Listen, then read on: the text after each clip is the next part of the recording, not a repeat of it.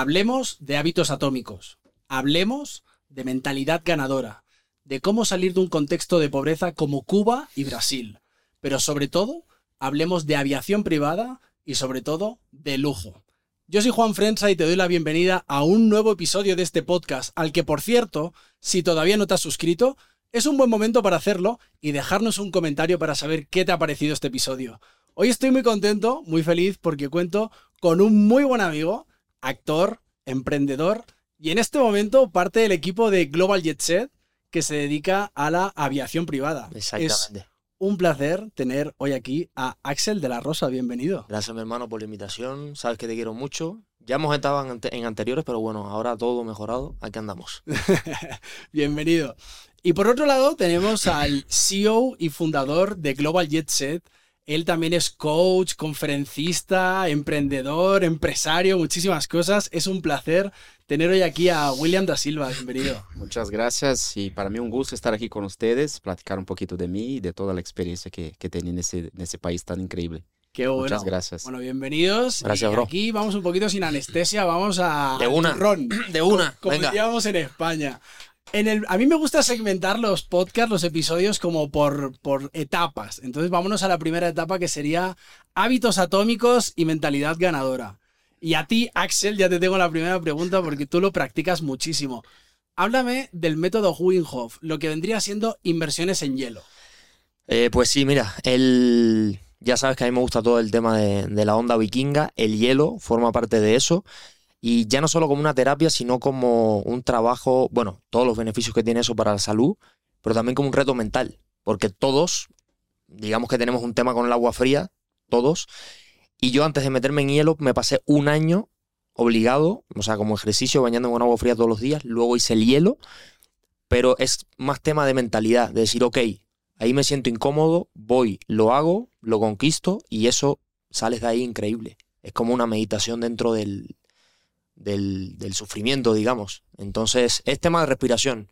La gente que se mete y se agita es porque no respira bien. Es sencillo respirar, pero al principio sí da miedo. Y el vencer ese miedo es como que te Es empodera. complicado porque yo eh, esta mañana no tenía agua caliente en mi casa y, y ha sido toda, todo un reto meterme ahí con el frío que hacía en mi departamento a ducharme con agua fría y decía, por favor. Luego ya me meto, ¿no? Y me imagino que en el hielo es igual, ¿no? Una de ellas te metes, te mentalizas y... El primer minuto es el difícil, pero nunca te acostumbras, brother. Ya yo llevo un año haciendo eso, me baño todos los días con agua fría y no te acostumbras. Y es lo bueno que tiene, ahí siempre vas a estar incómodo. Es meterte y decir, esto es lo que hago, brother. Meterte, pum, pum, pum y ya está. Bueno, así, así es un poco la vida, ¿no, Will? O sea, la Total. vida a veces es un poco incómoda, pero tiene buenas recompensas dentro de la incomodidad. ¿Tú te, te gustan las inversiones en hielo o, o pasas? Eh, he intentado muchas veces. No le gusta nada. Mira, la verdad que sí he intentado muchas veces, lo admiro mucho. Este, estoy en prácticas todavía muy básicas, de- llevo 3 segundos, 5 segundos, 10 segundos, pero yo creo que es un tema de, de frecuencia, de estar ahí intentando todos los días. Ok. Oye, Es duro. va- va- vamos a ir como en. Los he eh, puesto un poco en orden que creo que, que a la gente le puede servir. Y vamos a empezar por algo que yo creo que aquí, Will, sí, tú y yo tendremos algo que decir, que es el tema de madrugar, levantarte temprano. ¿Pensáis que el hecho de levantarte muy temprano ayuda a ser más exitoso, más productivo? Sí, sí y no. Yo voy a contestar por qué. Porque no solamente el despertar temprano, sino todo lo que tú llevas con la disciplina. Porque mucha gente dice, yo desperto temprano, pero hay muchas cosas que, que no lo hacen. Come mal, este, tiene una, un día a día muy agiteado. Y yo creo que despertar temprano va mucho con la disciplina. Si eres disciplinado, también puedes despertar a las 8, 9, pero tener una disciplina y cumplir, ¿verdad? Yo creo que el éxito se basa en muchos otros factores no solamente en despertar. El factor despertar temprano es muy importante porque tú empiezas antes que todos, Claro. ¿ok? La gente está dormida. Este, he practicado muchas veces y me gusta porque ya nadie te escribe, tú es- estás contigo mismo. Entonces puedes hacer una lectura, puedes hacer ejercicio, prepara tu día. Yo creo que hay muchos factores importantes, ¿verdad? Sí, no, y, y también que en el tema de la noche, o sea, para tú despertarte a, a esas horas de la madrugada, tienes que acostarte temprano. Pero que tienes que en la noche, o al menos en mi caso, y sé que el de mucha gente, es más socio. Ya vienes cansado de todo el día, estás más cansado para hacer cosas productivas. Entonces prefiero acostarme temprano en la noche, 9.45, me levanto a 4.45, pero también como una estrategia, porque las noches no son productivas. Y en las mañanas también un tema mental, no solo despertarte temprano. Yo, por ejemplo, me marco 4 y 45 para levantarme, ¿por qué no a las 5 o por qué no a las 6? Que hay mucha gente que se levanta a las 6, mucha gente a las 5, entonces yo prefiero bajarle un poquito al reloj y que eso a nivel mental me diga, ok, me levanto más temprano que todo. Es como un ejercicio de ir generando en ti creencias de que estoy en otro nivel. Claro. No sé. No, o sea, el, el tema de madrugar también tiene que ver con, pues eso, ¿no? Un poco lo que decía Will, de te levantas a una hora donde la gente está durmiendo, con lo cual, por ende, estás, estás empezando el día antes que todo el mundo, ¿no? Bueno, si nos pusiéramos un poco así, también podríamos decir que en otros lugares del mundo Sí, ya están bueno, funcionando sí, porque la diferencia de horario, ¿no? Lo que depende de ti. Pero sí creo que el hecho de ponerte en ese lugar incómodo, y a ver, una gran verdad, o sea, en la noche no te va a pasar nada bueno. Los que hemos vivido la noche sabemos que la noche no trae nada bueno, o sea, las mejores cosas no te van a suceder de noche. Porque en la noche o es ocio o en la calle que no hay. No hay nadie. O sea, en la, en la- en la noche no te va a esperar Exacto. eh, nada. Algo productivo no te va a pasar. Totalmente de acuerdo, tío. Eh, a mí hay una cosa que me gusta mucho preguntar a las personas que son emprendedores como vosotros, que es motivación o disciplina. Disciplina. O sea, si hay que ele- elegir una disciplina, pero, a ver, la fuerza de voluntad siento que tampoco dura. O sea, tú necesitas crear una visión súper excitante que te tire también, ¿sabes? De verlo todos los días y que eso te empuje. No solo disciplina y disciplina. Disciplina está para cuando no esté la motivación. Pero para tú tener más motivación, tener esa visión grande dentro de ti, eso creo que ayuda mucho. Totalmente. ¿Tú qué piensas, Will? Bueno, la motivación es algo pasajero, ¿verdad? Hoy tú despiertas motivado, mañana despiertas desmotivado. Yo practico mucho lo que es la automotivación, ¿ok? Es, me identifico las emociones, por ejemplo, ok, hoy estoy feliz, ayer fue mi, mi cumpleaños, entonces doy un significado a esa emoción, estoy feliz, estoy contento, pero al mismo tiempo cuando también estoy desmotivado, practico la automotivación. Es decir, eso es un sentimiento que lo tengo, quizás desperté de mal humor, quizás no comí bien, quizás me llegó un mensaje que me causó un poco de, de desconfianza o de algo.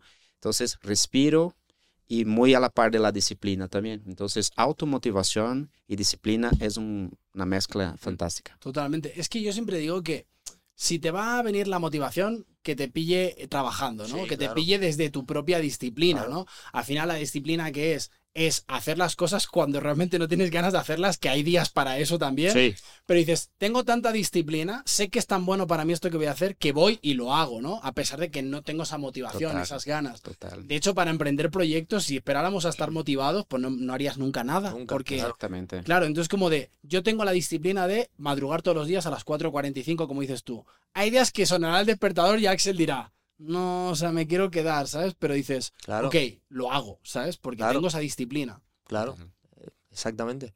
Hablemos de una cosa que a mí me fascina. Yo sí soy de los de madrugo, me, me hago lo que tenga que hacer para motivarme, porque no todos los días me despierto motivado, tengo que decirlo. Y lo primero que hago es irme a entrenar.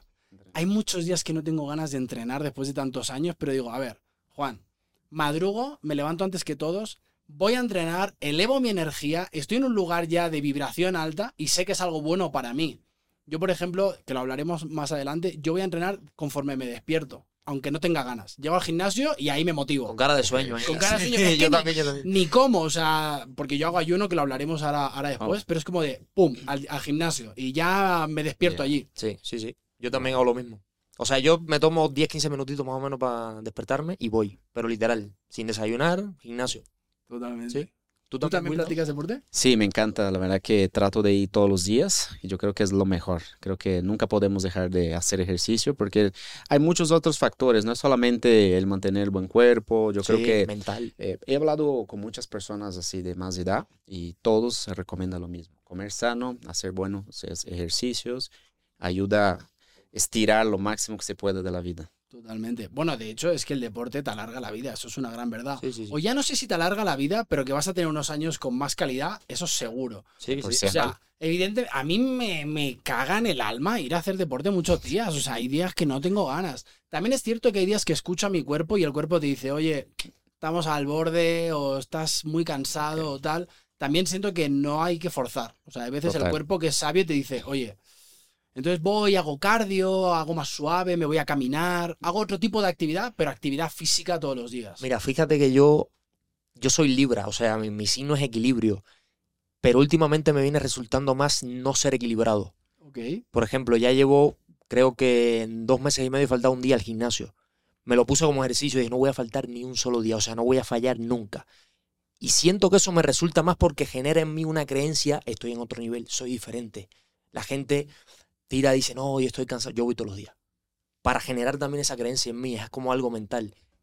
Y luego me resulta también irme a esos extremos. No siempre voy a estar así, obviamente, pero ahora mismo es lo que más me resulta.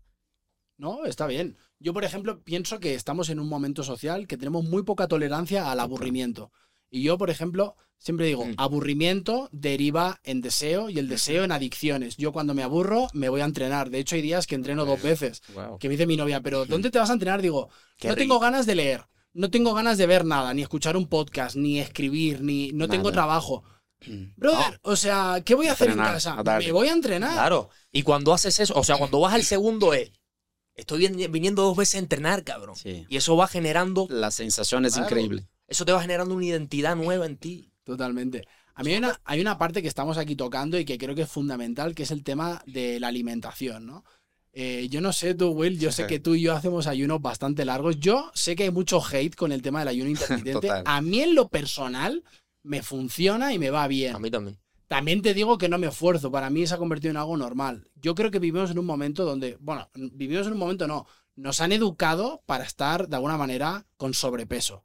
O sea, la, la gran parte de la población mundial tiene sobrepeso. Yo no, Con no digo- panza. claro, con panza, ¿sabes? Como, como diría nuestro buen amigo Yado, Eh, ¿sabes? exacto. Y, y lo han normalizado ya tener panza, ¿no? macho? Claro, pero es como de, oye, eh, no, no significa que tengas que estar perfecto. Yo ahí sí que rompo una lanza que no hace falta tener el cuerpo no. perfecto, si lo tienes mejor, pero estar sano.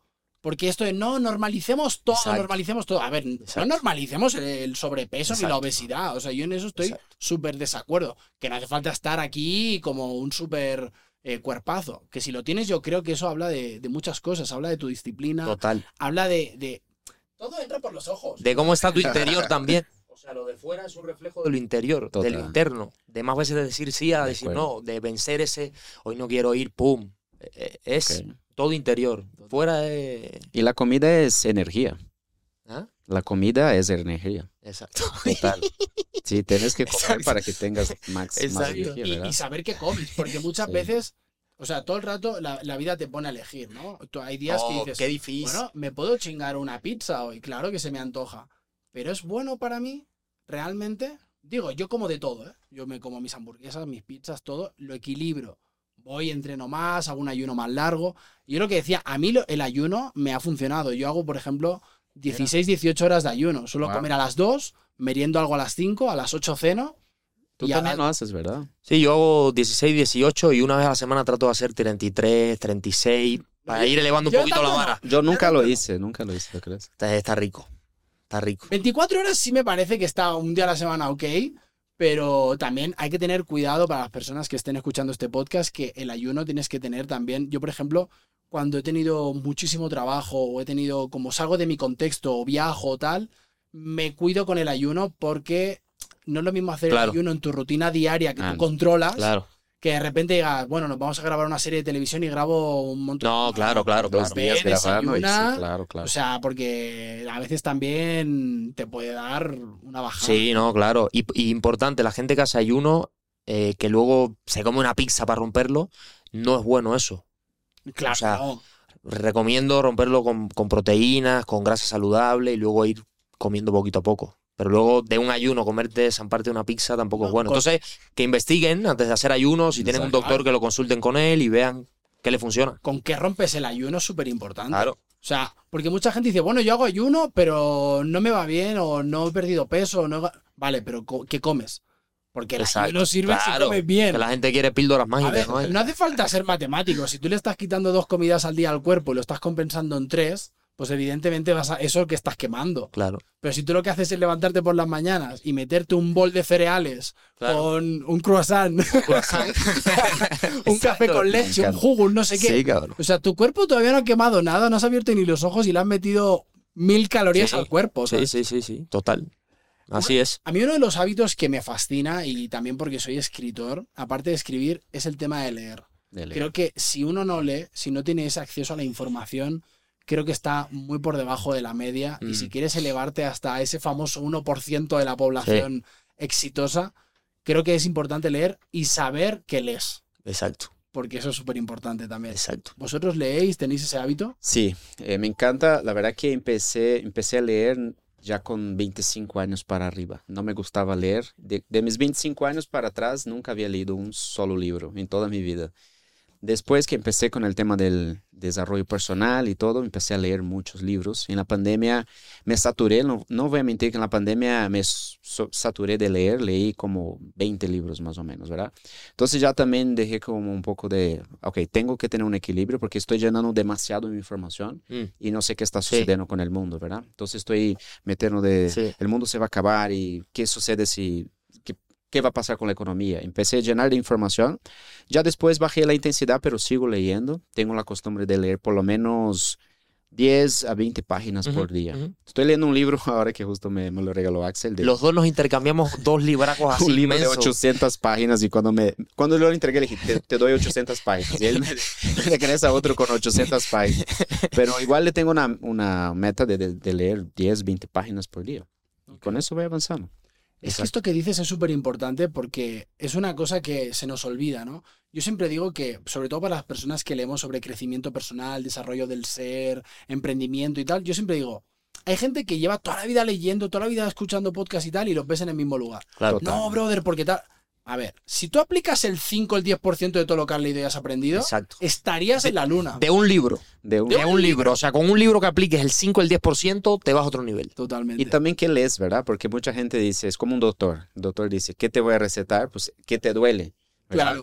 Entonces, hay gente que lee cosas que la verdad no, no le va a funcionar. A mí no, no me gusta leer mucho de literatura, A mí de, tampoco. de cosas de romances, no A me encanta. tampoco. Me gusta leer un poco más sobre qué está pasando con la economía, asuntos de desarrollos personales, cómo puedo tener mejores hábitos. Sí, Yo creo que también va, va de lo que lees. sí. Desarrollo. Fíjate que yo, siendo actor, que luego debería leer más temas de, de novelas y así, no me gusta nada. güey. O sea, yo soy puro, me encanta el desarrollo personal, transformacional, Tony Robbins, todo puro bestia. Motivacional a tope. Sí, motivacional a tope, bro. O sea, si tuvierais que recomendar un solo libro cada uno de vosotros, ¿cuál recomendaríais? Si estás empezando, El alquimista. Siento que es un libro- Coelho. Es un libro que te hable- abre una perspectiva. muy buen y libro. ya más avanzado, creo que uno muy útil es Hábitos Atómicos. Con el tema de los bueno. hábitos. Brutal. Genial ese libro. Te cambia y te enseña una estrategia de cómo empezar a cambiar tus hábitos sin que cueste tanto. Cómo automatizarlos más fácil. Es muy bueno ese libro. ¿Y tú, Will? Pues yo recomiendo a todos las leyes del éxito de Napoleon Hill, que es la verdad, ese es, de ahí salió todo. Este, mi socio y yo leemos muchísimo esos libros. Yo leí casi todos ya del Napoleon Hill. Este Volar Diablo, todos los libros que sacó Napoleon Hill, yo me los eché completos. Y las leyes del éxito, que la verdad que Sí, lo regalé es el- a es el que- ahora el tiene que tengo. 800 páginas. No es un libro para leerlo, sino es un libro para estudiarlo. Claro. Página con página aprendes cosas fantásticas. Es que estos libros son para tomártelos con Sí. calma. No te puedes ir y meterte No. medio libro en un día porque no, No. no retienes. No, no, no, no, no. Nada, nada. Y ese, el, el de Napoleon Hill, el más famoso es Piense y hágase rico. Pero Piense y hágase, hágase rico sale de ahí. Sale O sea, ahí claro. está todo. Es un libraco así. Es el ahí Nuevo está todo. Testamento. Exacto, es la nueva Biblia. Es la nueva Biblia. Es que la verdad tratamos de buscar cosas, y enseñar y hacer cosas nuevas, pero no, no tratemos de, de inventar la rueda. Ya Exacto, está. Ahí exacto, hay, hay en- eh, enseñanzas ancestrales. Ok. Hay cosas que vienen de gente que... ¿Cómo es posible que Thomas Edison Mm. hizo lo que hizo, verdad? Exacto. Entonces, copiamos la fórmula ya a mundos actuales, ¿verdad? También muchas, hay mucha información nueva, Mm. pero también todo está ahí. Sí. Y como la Biblia, también mucha gente dice, recomiendo leer la Biblia porque de ahí sale todos los libros. Exacto.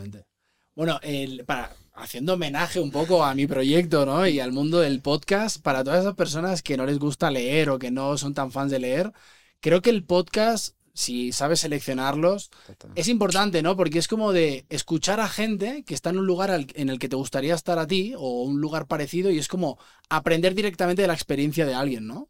¿Qué No, y, y, y, y, y lo tienes aquí enfrente y te está hablando realmente cómo son las cosas. Siento que el podcast, la magia que tiene es que es muy natural. O sea, tú te puedes sentar con un millonario, el millonario así, aquí contigo, hablándote cómo son las cosas, súper, y eso siento que es un conocimiento que a la gente le llega mucho mejor que a lo mejor leerte un libro súper espeso de, algún conocimiento, ¿sabes? Así que los podcasts son muy buen eh, Es que vivimos en una, una, una generación que la mente ya está muy dispersa por todo lo que vivimos y también las redes sociales, ¿verdad? Hoy somos muy inquietos. O sea, estamos aquí, pero ya estamos volteando a ver el celular. Sí. ¿Qué está pasando en mi celular? ¿Quién me escribió? La mente está muy inquieta. Y mucha sobreinformación. O- siento que hoy en día el juego es desinformarte un poco en el sentido de hay tanta información, tantos libros del mismo tema que te dice cada uno una cosa diferente que tú te- no sabes qué hacer. Yo prefiero casarme con un libro a muerte con esa filosofía y aplicarla, porque tanta información es como que ¿qué hago ahora? Escuchar podcast, que es como encontrar esa especie de mentores, también lo quiero llevar un poco al mundo de, yo que sé que eres también coach ontológico y organizacional, como a veces buscar a- ayuda profesional, ¿no? Como un coach, un terapeuta, un mentor, alguien que está eh, con unas herramientas que tú no tienes como para decir, oye, ok, estoy perdido, no sé qué me pasa, no sé, o sea... Entonces, Sí. como a veces no es importante como encontrar una persona que te ayude y te guíe un poco, ¿no? Sí. ¿Qué piensas? Los podcasts resumen todo lo que sucede en un libro. ¿verdad? Entonces, yo traigo todo lo que he aprendido, tú traes todo lo que has aprendido, Axel, y aquí estamos externando un par de horas todo lo, lo- el conocimiento que tenemos. Y aparte, los mentores ya saben cómo dar un mensaje muy preciso. Sí, Hay gente que literal nunca va a leer un libro, no le gusta leer un libro. Empezar con un podcast ya te empieza a abrir un poco el panorama. sí, A ver, escuché eso nuevo, pero Sí. ese libro que lo cambió la vida, porque literal yo creo mucho en eso. Hay libros que cambian la vida. Cuando tú lees algo que te identificas, es como, ¿se escribieron para mí, será? sí, Claro. sí, sí, sí, Totalmente. total. Oye, chicos, ¿qué tan importante es saber rodearte? Es decir, las personas que están a nuestro alrededor hablan sobre todo de quiénes somos nosotros. Total. Totalmente. Empieza- Pues yo, estoy, yo, yo vengo trabajando mucho eso. Me he alejado de muchos amigos que los amo, o sea, los tengo en mi corazón para toda la vida, pero al, al analizar sus, sus vidas, sus hábitos, y yo veo que ya no se empalmaba con lo que yo tenía para mi, para mi vida. Y no es, no es nada malo, o sea, Sí. dejarse. Este, justo vi un meme esos días que yo estoy tan en el tema del, del desarrollo personal que ya hoy ya no hablo a nadie.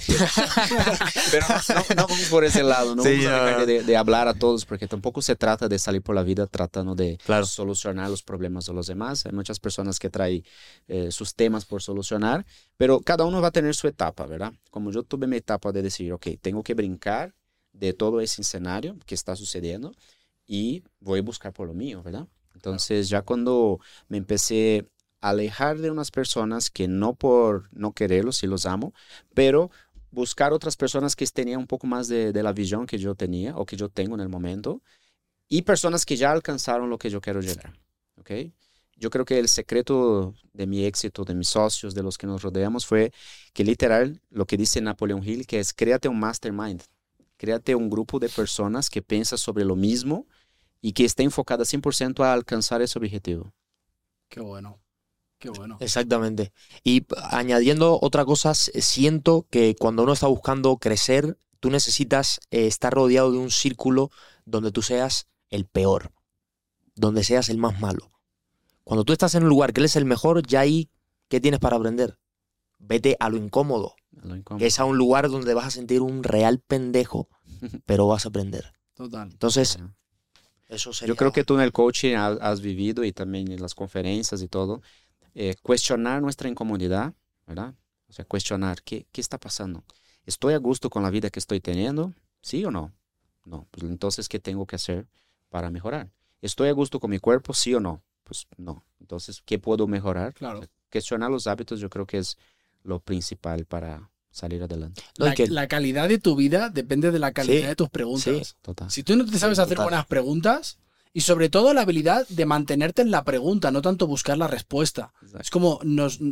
¿Sabes? Como la respuesta, la respuesta. Mantente en la pregunta. Claro. La habilidad de saber hacerte buenas preguntas y mantenerte haciéndote buenas preguntas. Eso, vamos, yo creo que cambia Sí, tu vida por completo. Literal. Yo os quería preguntar, ¿qué tanto te aleja de tus objetivos, tus metas y ese éxito al que quieres alcanzar todo el tema de salir de fiesta, drogas, alcohol, vicios? Contadme un poco. Pues mira, eh, yo siento que no van de la mano. Yo siento que la fiesta y todo este tema está bien para una etapa de la vida, digamos cuando estás más jovencito, 20, 21, 17, 18.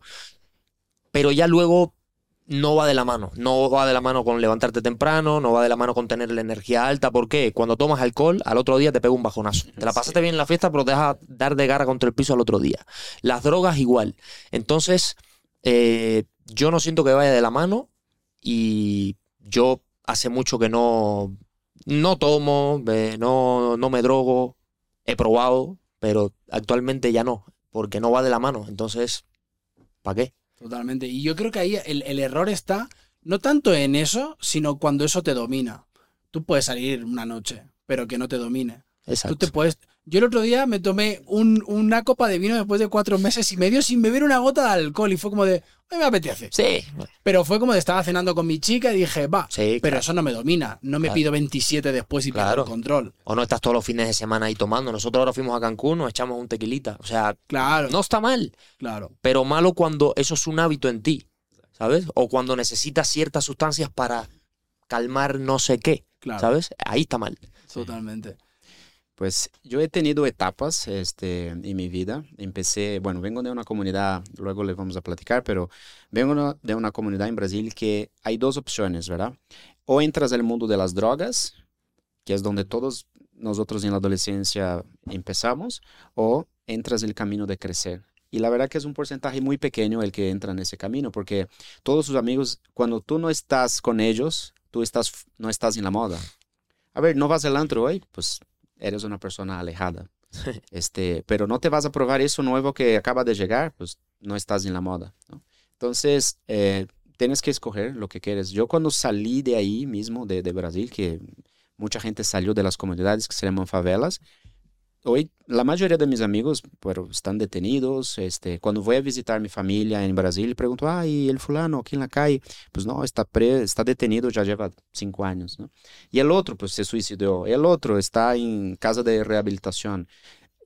Yo, yo he vivido etapas muy fuertes en Brasil y la verdad que cuando vi todo eso, y yo siempre tuve un- una visión clara de, de llegar a donde, a donde quiero llegar y voy muy, muy al, al encarrillado, como dice, ¿verdad? En el camino, pero me tuve que alejar de todo eso.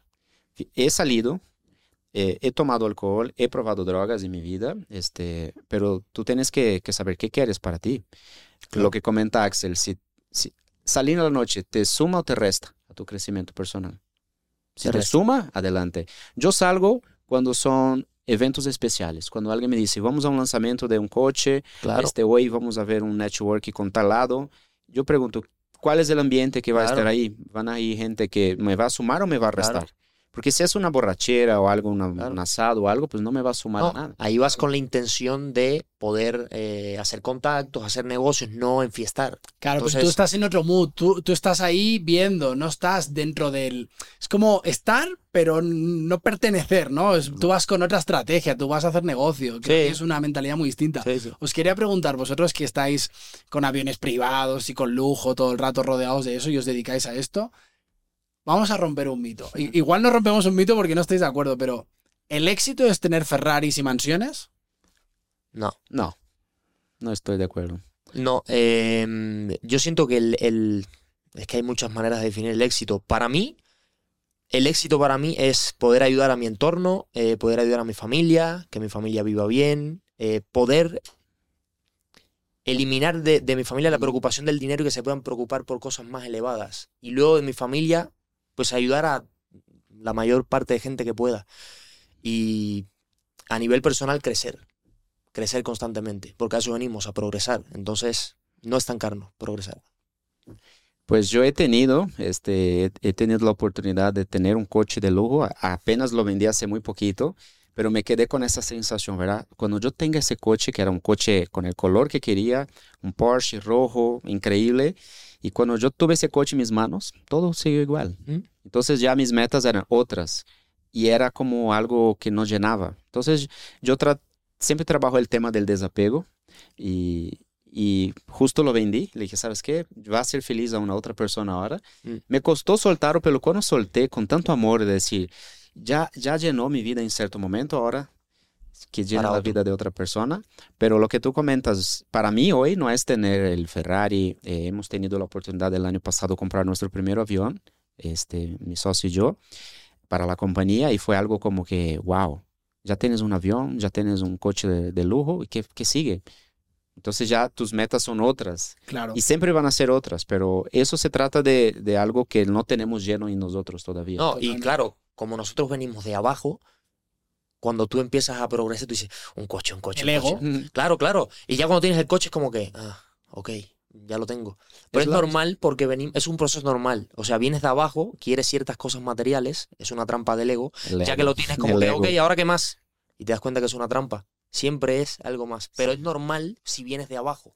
Pero sabes lo que yo digo a todas las personas, sí tienes que dar un poco de gusto a tu ego, Mm, sí. Para que tu ego también diga, ok, ya lo tengo, ya tengo ese reloj que siempre quise tener, Claro. ya me subí a este coche, Sí, este, ya, ya tuve la experiencia de viajar a tal lado. sí, Sí llena ese ego para que lo sientas, pero no vivas de este ego. exacto. Porque el momento que te ves atrapado, y siempre me trato de dar cuenta en eso, cuando ya me estoy atrapando en el ego, hay que desapegarse, hay que Sí, vender, sí, hay que total. No dejar que te comprar, domine, Totalmente. Porque te domina y es donde te, te empiezas a cambiar 100%. Exactamente. Es que yo lo que pienso es que eh, la, la gente joven de hoy en día, los adolescentes, las nuevas generaciones, están creciendo en un momento donde que- todos quieren triunfar, todos quieren ser exitosos, TikToker, rápido. el, eh, famoso, Fácil. famosos a cualquier precio, sobre Fácil. todo. cualquier eh, precio. y que sea fácil, ¿no? La ley del mínimo esfuerzo, no le chingo a nada, no hago realmente ningún esfuerzo, no procrastino, por ejemplo, la recompensa y lo quiero todo ya. Subo un vídeo, quiero que triunfe.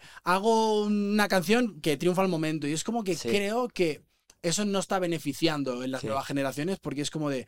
Esto es La inmediatez, Sí. exacto. Pero Es- eso, eso es todo manejado por el sistema que nos controla, güey. Totalmente. Todo el tema de redes sociales, de que cómpralo ya, ya lo tienes y ya tienes el, el paquete ahí en tu casa. El tema de las películas que ves a lo mejor una vida de una persona eh, que buscaba el éxito resumido en una hora y dices, wow, qué, fácil, qué no, luego de fácil. Wall Street, wow, no, brother. Claro. Y entonces nos han ido condicionando Exacto. para pensar que todo es fácil y que queremos lo fácil.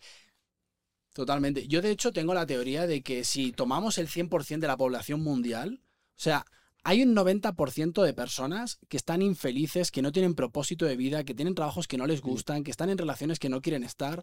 Luego yo siento que hay un 9% de gente que ya está consciente, que está haciendo todo lo que tiene que hacer, Mm. que está cambiando su mentalidad, que está en su zona incómoda, que está como intentando llegar, ¿no? Y luego creo que hay el famoso 1% de la población que son gente que ya se ha realizado, que es exitosa, Sí. no solo a nivel económico, sino a nivel personal también.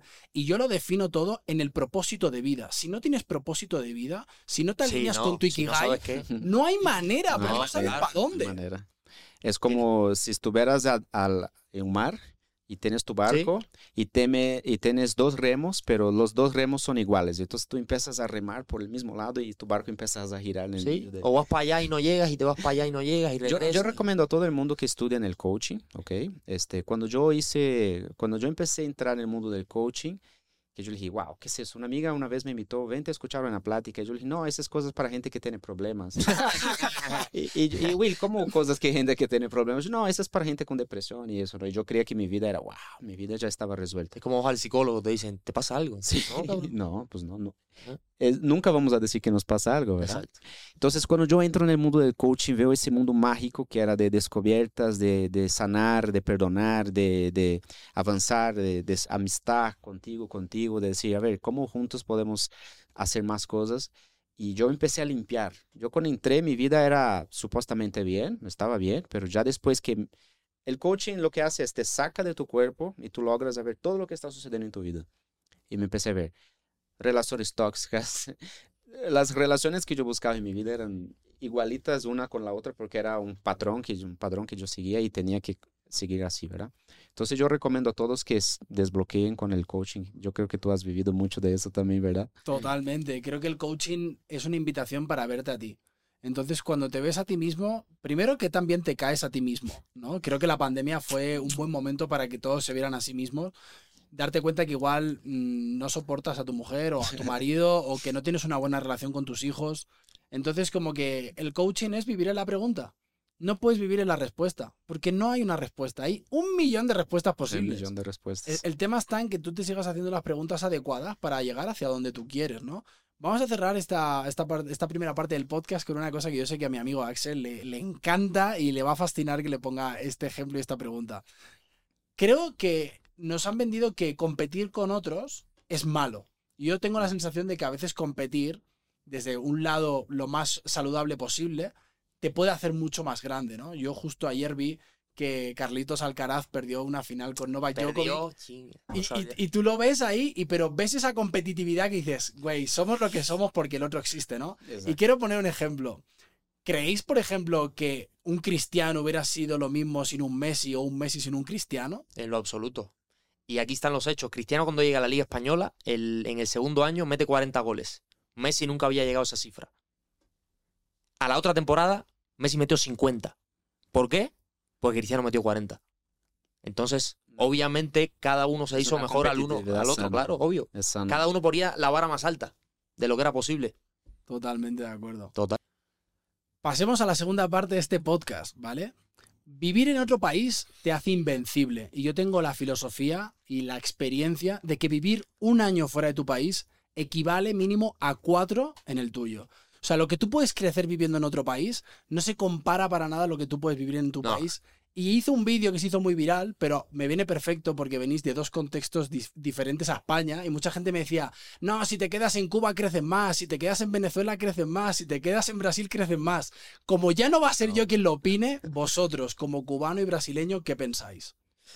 Pues mira, eh, de los que dijeron que si te quedas en Cuba creces más, eh, no, cero, mentira, están mal. O sea, vas a pasar más trabajo, sí, pero pasar más trabajo no es crecer. Entonces, cuando tú sales de tu país, de tu zona de confort, estás lejos de tu familia, básicamente estás solo, nosotros nos conocimos yo llegando solo de, de Panamá, Sí. Will estaba viviendo aquí, eh, automáticamente te pones en un contexto, tirarte a una piscina que no sabes que viene, es lanzarte al vacío. Y todas las experiencias que vienen, el tema de que estás ilegal en un país, eh, yo cuando salí de Cuba mi primer trabajo fue barrer en una empresa, el segundo trabajo fue lavar coche. Entonces son cosas que tú en tu país, yo en mi país no iba a hacer eso. Exacto. Bueno, en Cuba sí trabajé. de- Pero bueno, normalmente la gente que migra eh, no tiene ese tipo de situaciones. Y en este caso al inmigrante sí le pasan.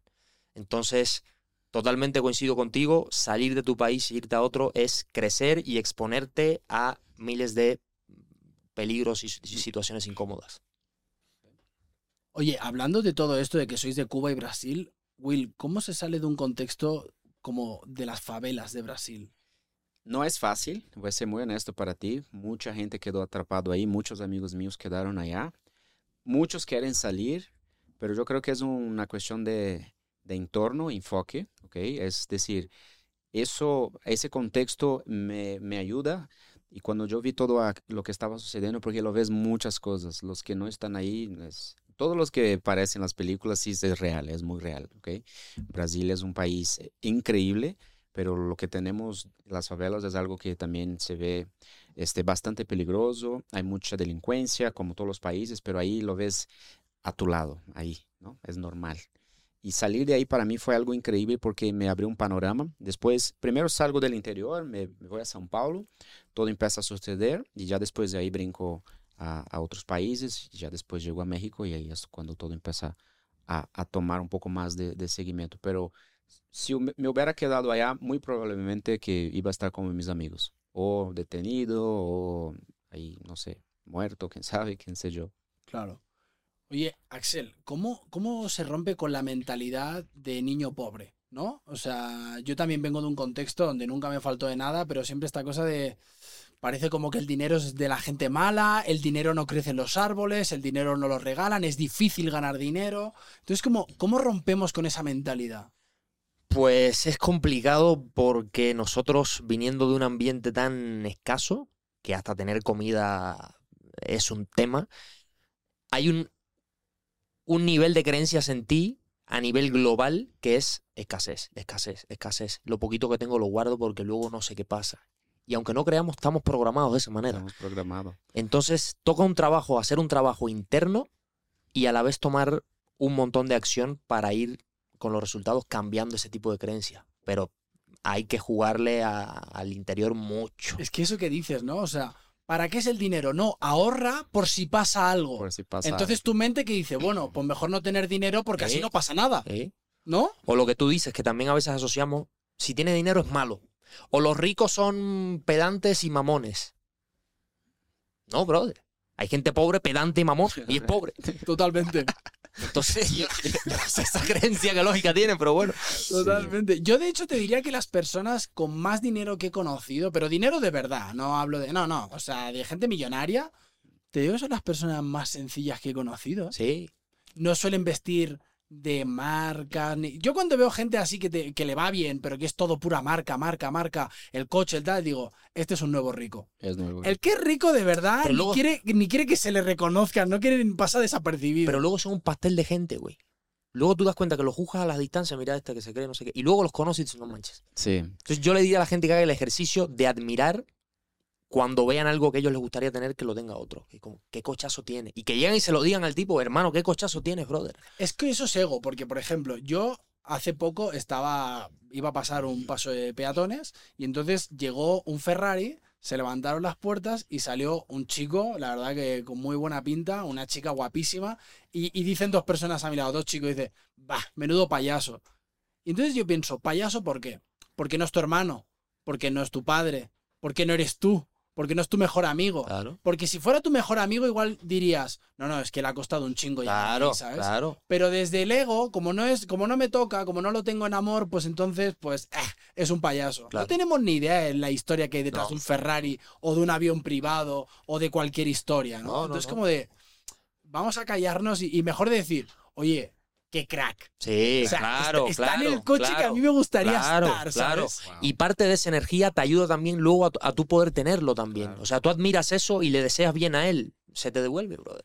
Es energía. Exacto. Totalmente de acuerdo. Ahora que vivimos, yo cuando entré en ese mercado, yo no creía que era posible tanta abundancia. Yo, yo veía los números y cuando mi socio, la, toda la idea de la empresa empezó mi socio, eh, y yo me sumé a la idea y yo le decía, pues no, no creo, ¿eh? ¿Cómo la gente gasta tanto dinero en coches, en viajes y todo? Y ya cuando me di cuenta que no era ellos, sino yo, mi creencia decía que, que porque mi contexto era muy diferente. O sea, yo venía de un contexto llego a México, entró otro contexto que yo ahí entendí un poco los números y ya cuando llego a ese mercado le dije, wow, hay, Claro. hay gente muy adinerada en el mundo.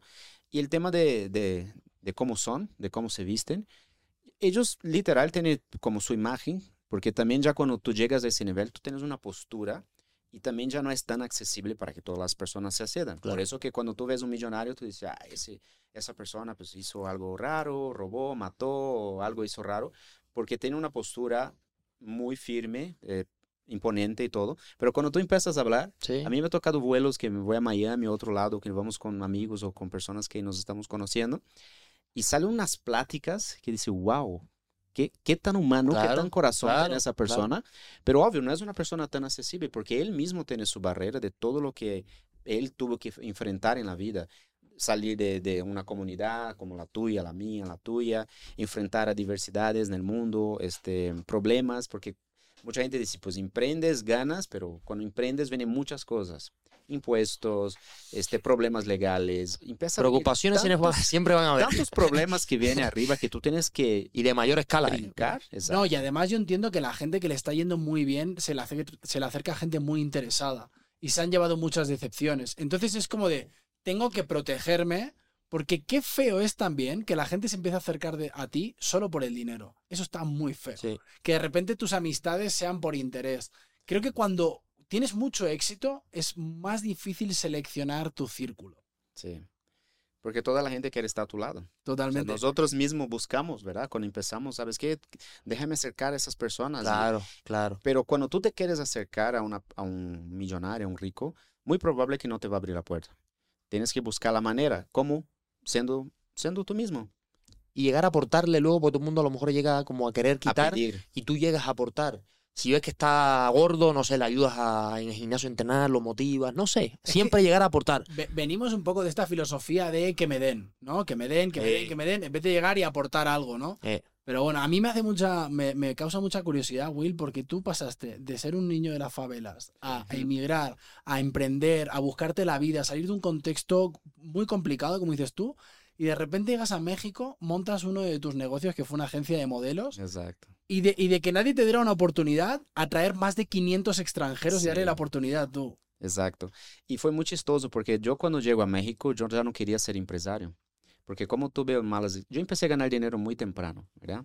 Eh, ya después que brinco a São Paulo, me empezó a generar, porque yo siempre fui vendedor. Si quieres ganar dinero, aprendas a vender, ¿ok? Essa frase sempre me decía mi, mi familia y mis amigos más cercanos que já tinha dinheiro. Aprendo a vender, me empieza a ir bien, já empiezo a ganar dinheiro. Já com 19 anos já tinha coche de lujo, vivia em um super departamento, viajei muitos países.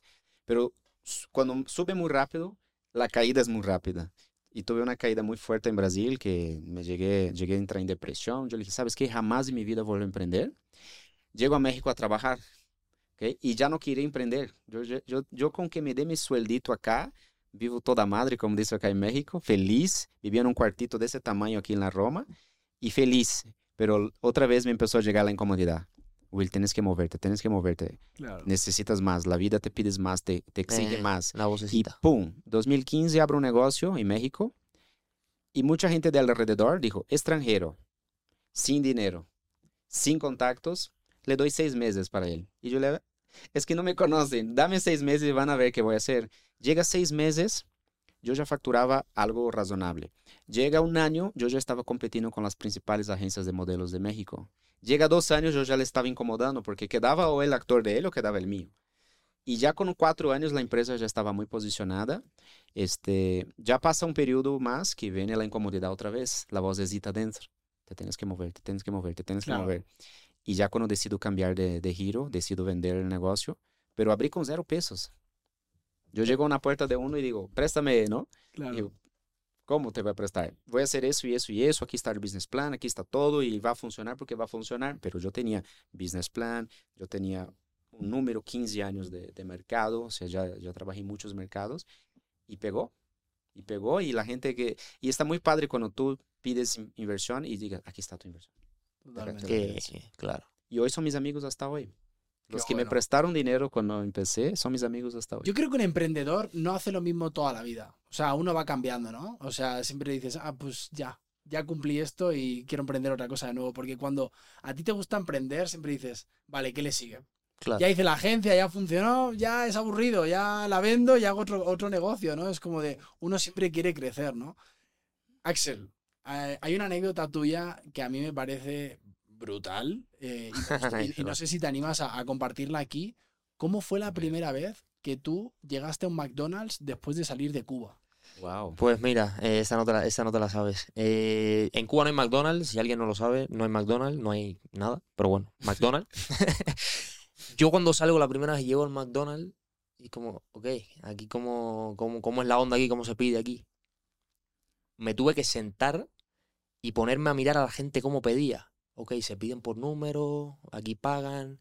Ah, mira, se echaron allá refil, se echaron refresco de nuevo, ok.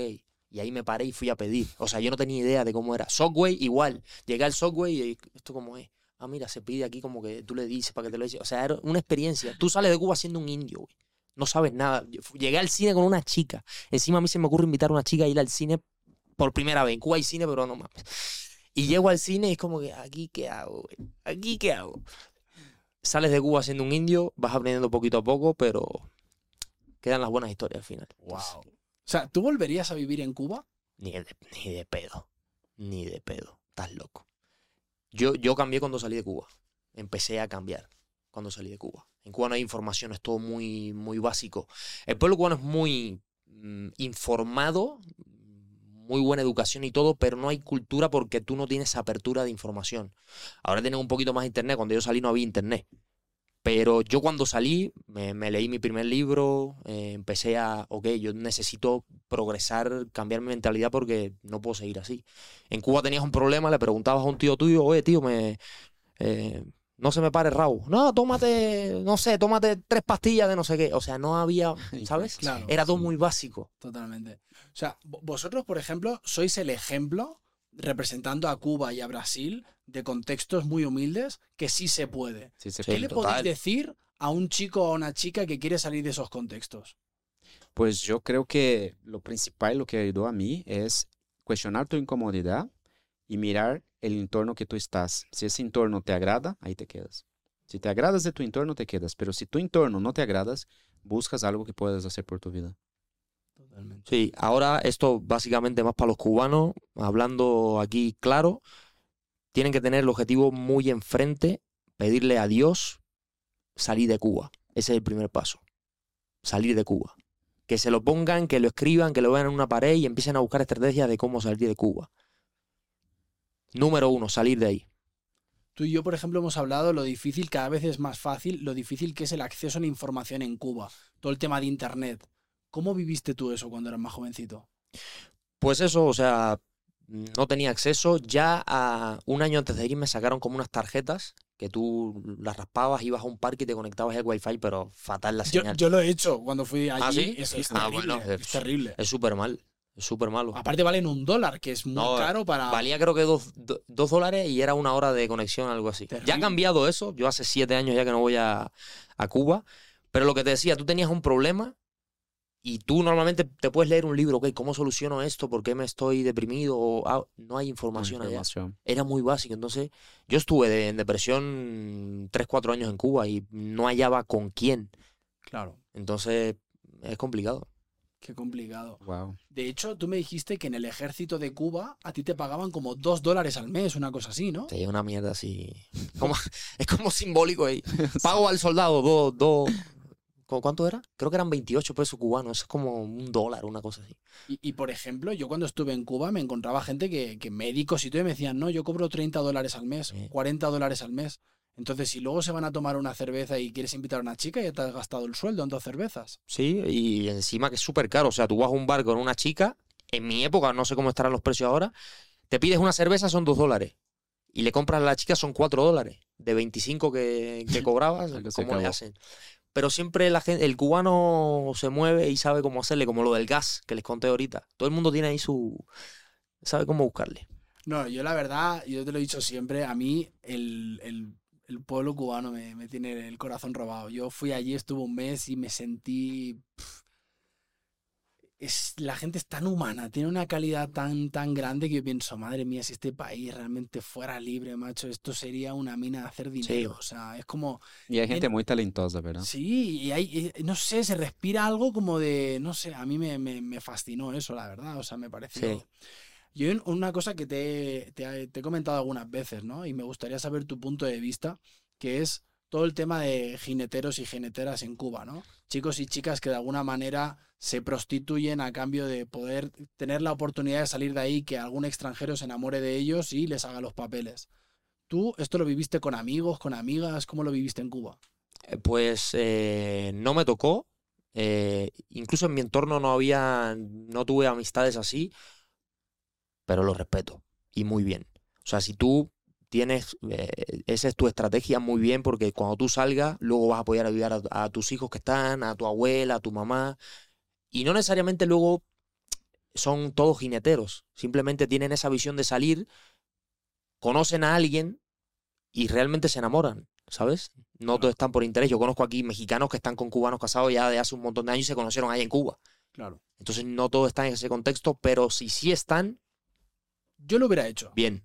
Yo te digo la verdad, no lo juzgo. De hecho, conocí en, Ah. en Viñales, me hice un grupito de amigos de allí de, de Cuba y se dio una noche, un chico que bailaba increíble, guapísimo, carismático y se fue una señora y al día siguiente le dije, hermano, te puedo hacer una pregunta, sé que es un poco incómoda, es por curiosidad, me gustaría saber. Me dijo, hermano, yo tengo el sueño de salir de aquí, no estoy teniendo opciones y a veces, pues mira, me da el punto raro y pienso Sí, que no. esto puede ser un pasaporte. Está Y bien. le dije, brother, yo te respeto, tío. O sea, yo. Si eso me hubiera pasado en España, hubiera sido el primero en también intentarlo, ¿sabes? Ahora, ahora, ahora que lo pienso, sí tenía un amigo que, que sí hacía eso. Sí. Un morenardo, brother, así. Y se levantaba unas rubias, el hermano. Todas así europeas, pupo. Y estuvo viajando. Luego no sé. Oye, qué ¿qué, ta- tanto tienes que aprender o desaprender cuando sales de un contexto tan humilde? Eh, romper las creencias creo que es lo más difícil. Quita la- las creencias de tus papás, los que ya vienen detrás de toda tu familia, ya vienen arrastrando cosas de hace muchos, muchos años. Y me di cuenta de eso, como que yo estaba repitiendo patrones y iba a suceder lo mismo, hasta que yo le dije, hasta aquí. pum. De aquí para atrás fui una persona, de aquí para acá empiezo a ser una nueva persona. Este, la creencia creo que es lo principal, porque tú das dos pasos, pero es algo que tú tienes adentro de ti de decir, ok, quiero emprender, quiero hacerlo, pero tus, tus ideas, tus cosas toda tu familia, todo lo que decía que no era posible es mucho más fuerte y te anclas. Es como si tuvieras dos pies con cementos, cada paso cuesta. Ay, no funcionó, ponte otro. No, pues que pu- pues ponte el tercero Claro. y vas por la vida caminando hasta que te empiezas a ir leve. Sí, Claro. sí. Pero dar los dos primeros pasos es, es como si tuviera 50 kilos en cada pie y vámonos, vámonos. Como un bebé, como un bebé. Cuando, te- cuando empiezas a caminar, te caes, te caes, te caes. El Ya que, no, empieza. el que no arriesga empiezas a no caminar. gana. O sea, Sí, si tú no total. te arriesgas es imposible ganar. O sea, no te está jugando nada. Y si no tomas acción, olvídate, este es el plano material. Totalmente. Y tengo la sensación de que es esta cosa, ¿no? Lo que hablaba antes, como de queremos que nos pasen cosas, pero tampoco hacemos para que nos pasen. Es como, y te lo he dicho muchas veces a ti, ¿no, Axel? La gente creo que interpreta mal las cosas o interpreta la información como le conviene. Esta cosa de, no, yo, Juan, me levanto por las mañanas y apunto, voy a ganar un millón de dólares y me lo he metido en el bolsillo y yo digo, no, está genial, está, está increíble que hagas eso. Pero si no haces todo lo que tienes que hacer para que se dé el millón de dólares, amigo, la vida no viene a tocarte a la puerta y No, decirte, no, no. toma tu millón de dólares porque llevas un año escribiéndolo cada mañana. No, y a ver, hay un tema energético, hay dos cosas en el universo, la materia y la energía. Y las dos cosas entran en el juego. Pero este es el mundo material. O sea, tú puedes pensar y desear mucho, visualizarlo y sentirlo. Pero si no tomas acción, olvídate. Es como ir al gimnasio. O sea, tú te puedes estar en tu casa, voy a tener los abdominales, voy a ver más así, pam, pam, pam. Si no vas al gimnasio, no vas a tener, papi. ¿Sabes? Mundo material, acción. Acompañen con el tema mental, sí, pero acción. Totalmente. Nosotros que venimos los tres de un contexto muy, muy de la calle, el barrio es la ley del más fuerte, ¿verdad? Es la ley del más fuerte. Como en la selva. Total. Se- se- se- es, es un momento de la... Yo viví la adolescencia en un contexto, en un barrio conflictivo, y era como de... O con ellos o contra ellos. O sea, pues como me queda aquí mirando la vida pasar, me van a comer, ¿sabes? Ahora lo pienso con la perspectiva y digo, madre mía, qué equivocado estaba, ¿sabes? Podría haber tomado otras, no sé, como igual cambiar mi mentalidad y tal, pero también te llega cuando te llega, ¿no? O sea, el Sí. despertar de conciencia llega cuando... Pero fíjate que en ese contexto hay gente muy inteligente. Sí. Sí. Wow. Yo, yo vi a las personas maquilando algunas ciertas estrategias para hacer otras cosas y dije, wow, si esa persona emplea eso en un talento. negocio, le va a ser súper exitoso porque Sí. ideas que salen de ahí, porque la persona que piensa, cuesta lo mismo pensar positivo o pensar negativo, es la misma frecuencia, ¿no? Tú estás pensando y cargas el mismo tema, pero cuando tú estás pensando en hacer algo malo, la persona como que visualiza y crea y, y vamos a hacerlo y lo vamos a lograr, lo traslada al positivo y lo haces. Totalmente. Ujú. Que bueno, totalmente. Yo, por ejemplo, mucha gente a mí, Will, me dice, no, es que yo pues no soy tan creativo como tú, tú eres muy creativo y siempre tienes, escribes, haces el podcast, no sé qué. Digo, escúchame, tú también eres creativo. No, que no soy creativo. Digo, vale, te voy a poner una, situación. Si mataran a tu madre, o le hicieran algo a tu hermana, o a tu hermano, o a tu abuela, le hicieran algo a alguien de tu familia, y te dieran la oportunidad de estar con esa persona que le ha hecho eso a solas en una habitación, ¿qué le harías? Mira, no hay nada más creativo que la venganza. De verdad te lo digo, ahí todo el mundo despierta su creatividad. Digo, vale, ok. Ahora salgámonos de esta energía tan chunga que te acabo de poner. Vamos a ponerlo en algo positivo. Pon toda esa creatividad en algo positivo, en un negocio, en algo que quieres hacer. Y de repente surge la magia. Todos tenemos creatividad, pero no todos tenemos la misma creatividad. Exacto. A mí me encantaría escribir las películas o los guiones que escribe. Christopher Nolan, pero Claro, no la claro. tengo, ¿sabes? Entonces, no te frustres contra algo que no es, que no es natural. Ahora, tú también puedes desarrollar una habilidad. Claro. Todos los días trabajarla, trabajarla, trabajarla, trabajarla. Hay gente que tiene un cuerpo increíble porque tiene una genética increíble y esa gente la odio mucho. Pero luego hay gente que no tenemos esa genética y dice, mira, pues yo soy más disciplinado, me toca comer mejor, no me to Pero se puede desarrollar también. Entonces es como de, busca tu manera para encontrar como, como lo que tú quieres, ¿sabes? O sea, todo se puede, yo pienso. Hace lo que le gusta. Justo escuchando una vez hablar eh, Arturo Elías y dice, di- dijo algo muy interesante, ¿verdad? Ni todas las personas están para poner un negocio. No. No, Partiendo de ahí, tampoco tienes que estar en un lugar que no te guste, ¿ok? Si, te- si encuentras algo que te gusta hacer, seguramente empiezas a hacer la- la- salir la creatividad. Porque también hacer lo que no te gusta es algo que te estás afectando. Es como automutilarse. Cada día te, te rasca algo de tu cuerpo, le quita un pedazo y te vas, te vas automutilando. Pero ya cuando encuentras pasión, deseo en lo que quieras hacer, igual cuando yo decido vender el negocio, yo ya vi que ya no era la pasión que yo tenía. Yo ya no vibraba ese negocio.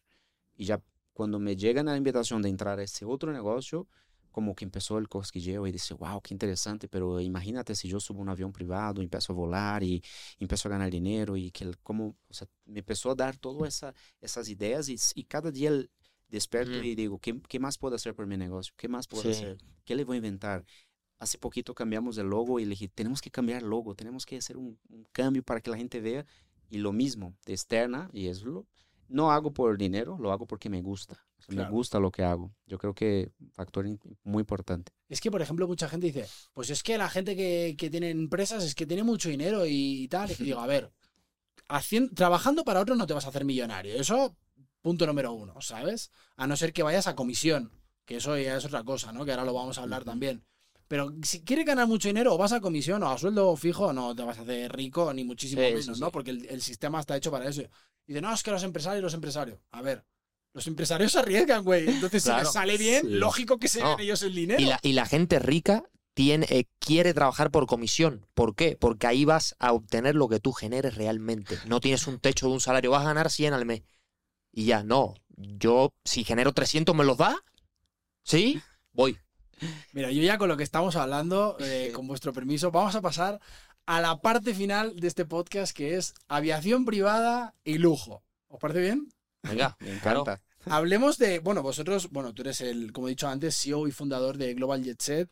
Axel ahora mismo está también en- trabajando en el equipo. Os dedicáis a vender aviones privados, vuelos privados, eh, que es un poco como, yo diría, lo vamos a hablar dentro de un rato, pero es como el, el máximo nivel dentro de lo que es el lujo, ¿no? O sea, ya El cuando máximo. viajas en Sí, avión privado, sí, sí, tienes un sí. avión privado, es como de que les sigue, ¿no? Pues Ya, Exacto. el exacto. cielo, nunca mejor dicho. ¿no? Exacto, no, el cielo. Por chistoso porque yo caí de paracaídas nesse negócio.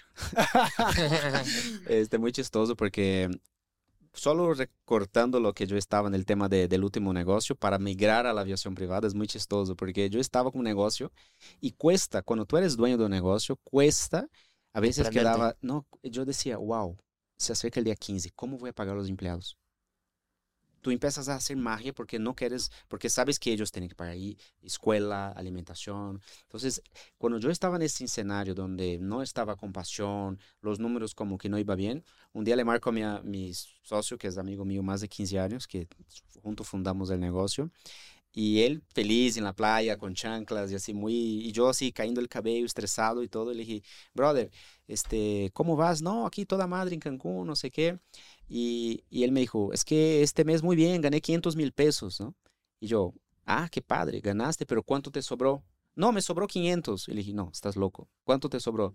Porque para que yo quedara con 500 mil en la bolsa tenía que vender, wow, muchísimo, pagar nómina, pagar todo y quizás me quedaba algo cuando nos iba bien y ya él me dijo, no, es que estoy en ese negocio y ahí fuimos y literal de una servilleta, Buena Barra, un restaurante de un gran amigo de nosotros. En la Buena Barra en Cancún, agarramos una servilleta y empezamos. Eso se va a llamar, eso es el negocio, esa es la visión y yo llego con todo lo que tenía de coaching, de idea y ¡pum! Pegó.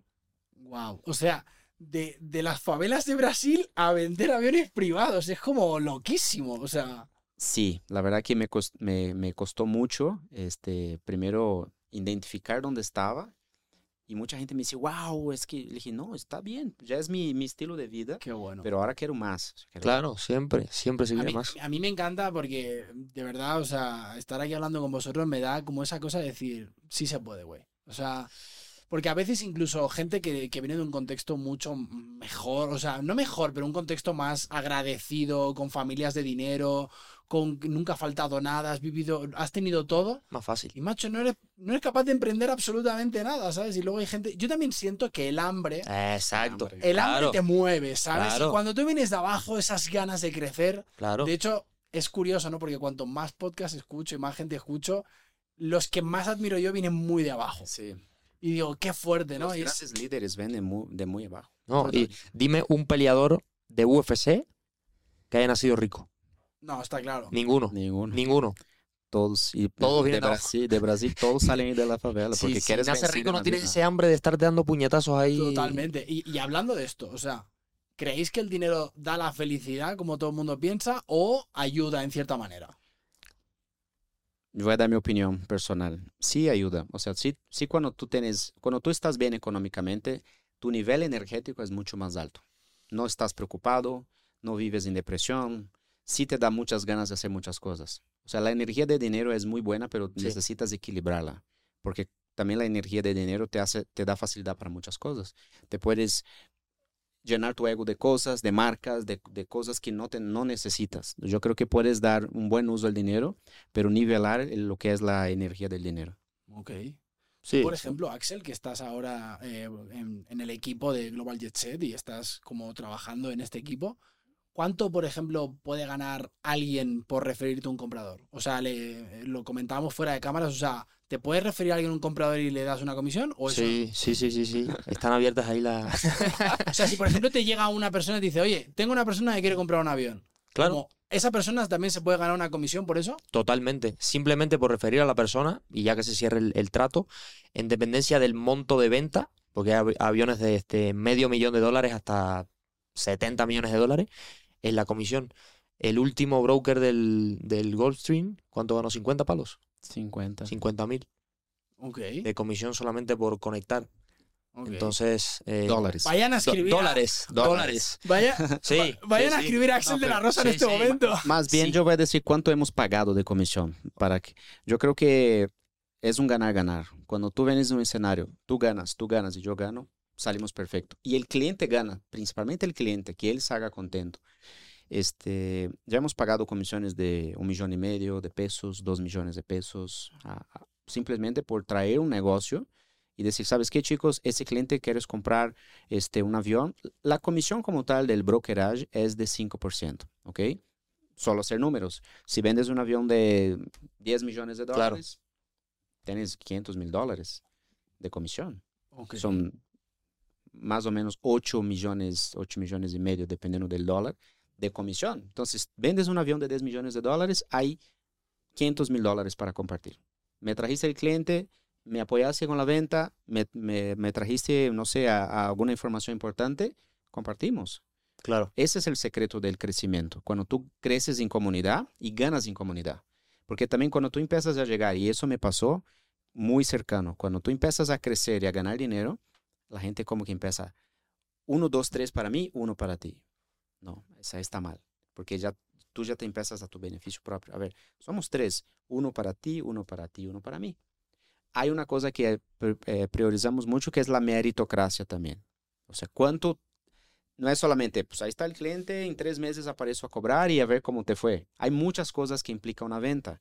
No es solamente, eh, por ejemplo, mañana mismo, no pasado mañana viajo a Dallas porque es para ver una situación y dar seguimiento con el cliente, a ver qué sucedió, cómo te puedo apoyar y que la gente te vea que tú estás ahí. Totalmente. No, yo, yo has dicho estos precios y literalmente, mi gente, yo dejo el podcast. ¿vale? Este es el último episodio. Bienvenido a trabajar con nosotros. No, un, un llamamiento, un llamamiento. A, a partir de ahora voy a empezar a ser staff de Global Jet Set y Bienvenido. el podcast, ¿vale? Bienvenido. Pues, No, no, puedes seguir con el podcast. De hecho, nos puedes hacer publicidad aquí en el podcast y seguir jalando gente. Es- eh, estabas diciendo algo que me interesa mucho y es cómo es realmente el proceso de la venta de un avión privado. Ok, primero voy a hablar de la, la programación. Este, he estudiado muy poco lo que es la PNL. Este, yo tuve que desprogramarme porque cuando yo estaba en el mundo del modelaje o de la actuación, los montos eran menores. Eran campañas de 100 mil pesos, comerciales de 150. Los presupuestos en México bajaron muchísimo desde hace muchos años para acá. Eh, cuando yo entro en el mundo de la aviación, primero yo tuve que creer en esos números, porque yo veía que un cliente iba de Toluca a Cancún, gastaba 15 mil dólares en dos días y le dije, wow, 15 mil dólares gastó. Y lo veía subiendo el avión feliz, bajando feliz, sin preocupación. Y le dije, esa persona acaba de gastar 15 mil dólares en 2 horas 30 de vuelo y listo. No está ni triste, ni depresivo, ni nada. ¿Cómo lo hizo? Y ya cuando empezó a creer en esos números. Ya después, lo, la- lo- lo chistoso del negocio es que empezamos siendo un concierge VIP. Solucionar problemas. Tú ibas a Cancún, nos escribías, ¿sabes qué, Will? Llego con mi pareja, voy a Cancún. ¿Qué hay? Mira, te reservo ese hotel o te reservo esta villa frente al mar, te consigo ese barco, te reservo la mesa en el mejor restaurante de Cancún, con una vista preciosa. ¿Qué empezamos a hacer? Solucionar problemas. Y ya después fue, la empresa fue creciendo y ahí ella nos dice, ¿ustedes también no rentan aviones? Y le- mi socio, ¿sí? y nosotros no teníamos eh, aviones en ese momento, éramos más de barcos y coches de lujo, etc. Y ya nos, ¡pum!, prendió el foco, aviones. ¿Cómo vamos a conseguir aviones? Y ya empezamos a buscar. Y ya de uno empezó a salir otro y salió Ujú. otro. Empezamos rentando. Ya después de rentar, ya nos picó la, la mosca de decir, a ver, hay que vender. Sí. Hay que vender. Ah. Ahí está el secreto, hay que vender aviones. Y ya entramos y, y cuando yo veo los números de cuánto cuesta un avión, le dije, wow. Mi meta era vender un millón de dólares. Le dije, cuando yo vendo un millón de dólares, voy a escribir un libro. No, ese millón de dólares quedó muy, muy atrás. ¿El libro? Y no he escrito el libro todavía, pero ahí lo tengo eh, apuntado como un gran plan de, de vida. Creo que todas las personas deben escribir su libro. Creo que es entregar, Sí. entregar tu experiencia, tu esencia y todo, ¿verdad? Y hay aviones desde 500 mil dólares hasta 60, 70, 80 millones de dólares. Ok. Y yo siempre vengo. a- Mi primer avión, o sea, nuestro primer avión que vendimos Michelle y yo, eh, fue por los 400 y poquito. Después pegan a los 500, ya el segundo ya fue 850 mil dólares, el segundo. Y dije, ahí voy, ahí voy, ya está se acercando el millón.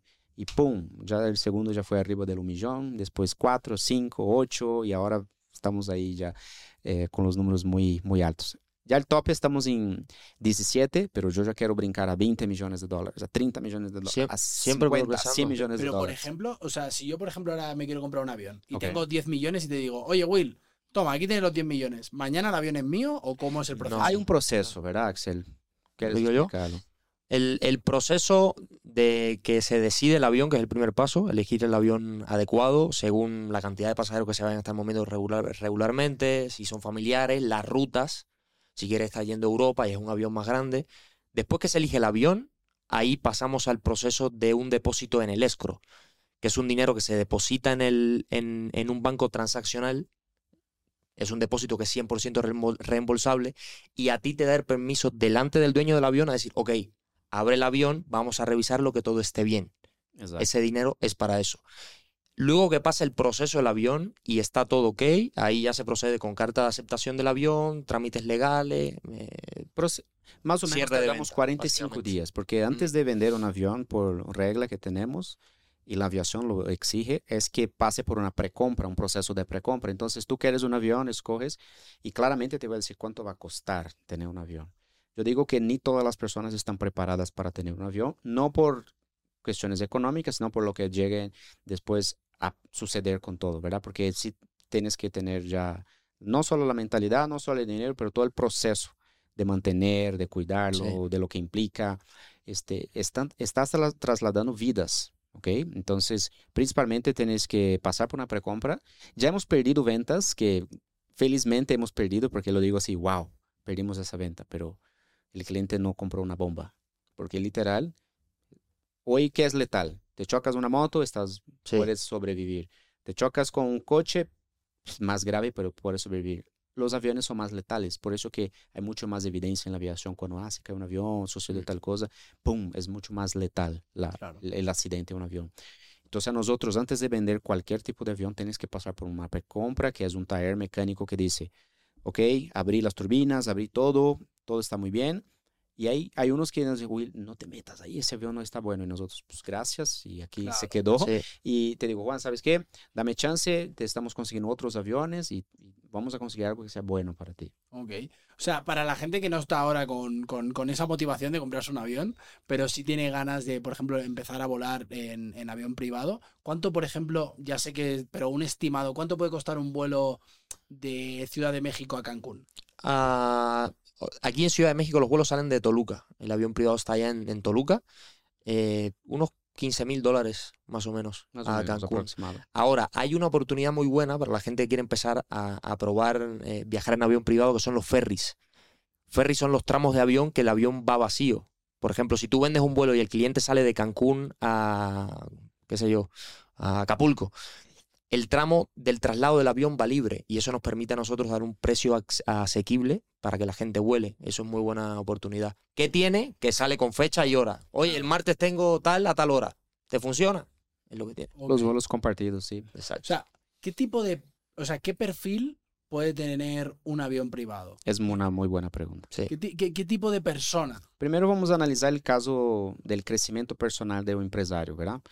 El avión está en la escala evolutiva más alta, ¿ok? Ya tener un avión es llegarse al cima de la montaña, arriba de la montaña. Entonces, por ejemplo, tú empiezas a crecer en la vida, ¿qué ganas? ¿Qué compras? Un Ropa, reloj, reloj. reloj, un coche de lujo, un departamento, viajas, te arreglas bien, ya tienes tu depa en la playa. Creces un poquito más, ¿qué compras? Un barco. un barco, ¿ok? Un barco de lujo para decir, wow, tengo un barco. Vas a Acapulco en mi barco, vas a Cancún en mi barco. Pero la diferencia entre tener un barco y tener un avión es que el barco no puedes dar el ego que, que tiene la gente, de decir, el barco estás ahí estacionado, entonces la gente no te ve tan frecuente. Puedes ver tus fotos y todo, pero el avión está para acá y para allá.